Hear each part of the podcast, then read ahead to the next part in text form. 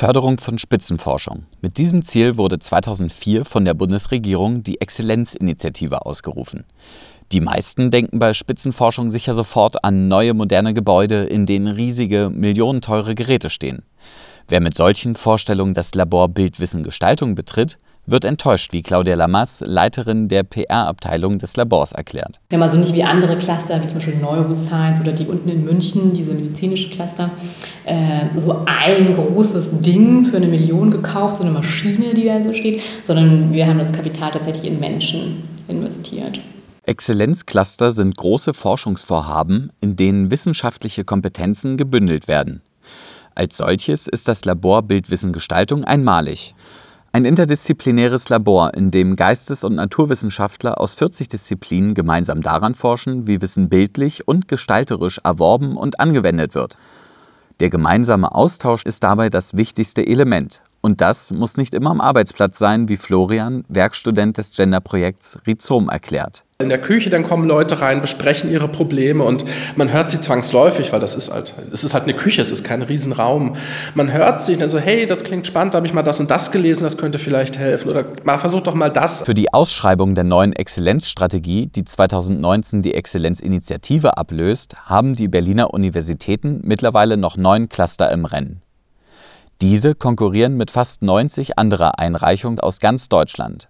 Am Ende werden nur etwa die Hälfte der Anträge zugelassen. Für die Universitäten ist die Zulassung der Cluster wichtig, denn sie sind Voraussetzung, um den Exzellenztitel zu bekommen. Horst Bredekamp, Sprecher des Labors Bildwissen Gestaltung, sieht jedoch keine Probleme in dem Wettbewerb zwischen den Unis.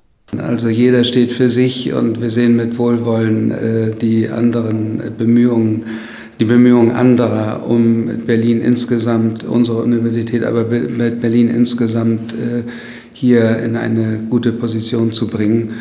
Und äh, das kann man nur kollegial machen. Wenn man es nicht tut, dann äh, ist schon der Krankheitskeim in der, in der gesamten Sache. Doch es gibt auch Kritik an der Förderung durch die Exzellenzinitiative. Der Wettbewerb zwischen den Universitäten nehme zu und es bilde sich ein Qualitätsgefälle zwischen Gewinnern und Verlierern des Wettbewerbs, so Fabian, hochschulpolitischer Referent beim AStA der FU. Orientiert wurde sich dabei an englischen und US-amerikanischen Elitehochschulen. Aber der Vergleich hinkt, meint Fabian. Das sind erstens auch Universitäten, die, die erstmal vom Staat tatsächlich immens viel mehr Geld bekommen als in Deutschland. Das sind Universitäten, die hohe Studiengebühren haben.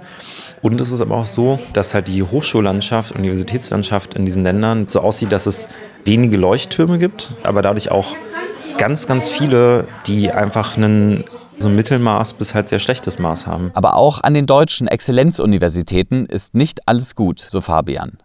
Er kritisiert, dass von den Geldern der Exzellenzprogramme nur ein kleiner Teil der Studierenden profitiert.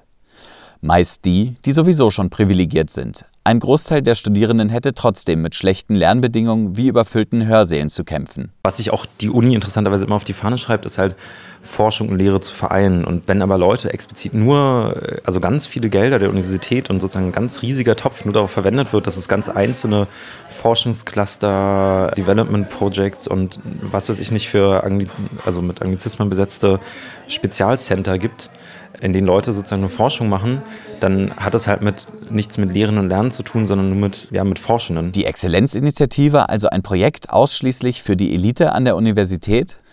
Präsidentin der Humboldt-Universität, Sabine Kunz, sieht für alle Studierende Vorteile. Neben dem gestiegenen Ansehen der Universität durch einen möglichen Exzellenztitel hat sie auch ein konkretes Beispiel, wie die Lernbedingungen für Studierende verbessert wird. Da sind beispielsweise die Q-Teams, sodass äh, Studierende schon in relativ frühem Stadium forschen in Projekten, sodass sie dabei die Chance haben, Teilelemente auch eines Forschungsbereiches im Zusammenhang mit ihren Qualifikationsarbeiten im Studium zu verbinden. Damit bekommen Sie natürlich Einblicke in ein Forschungsgeschehen, was Ihnen insgesamt Orientierung mit vermittelt. Außerdem betont sie, dass sich durch die Exzellenzstrategie auch die internationale Vernetzung der Uni verbessert und neue Partnerschaften mit Unis in den USA, Großbritannien oder Israel entstanden sind. Auch sollen Stipendien gefördert werden. Der Fokus jedoch liegt auf der Förderung der Spitzenforschung.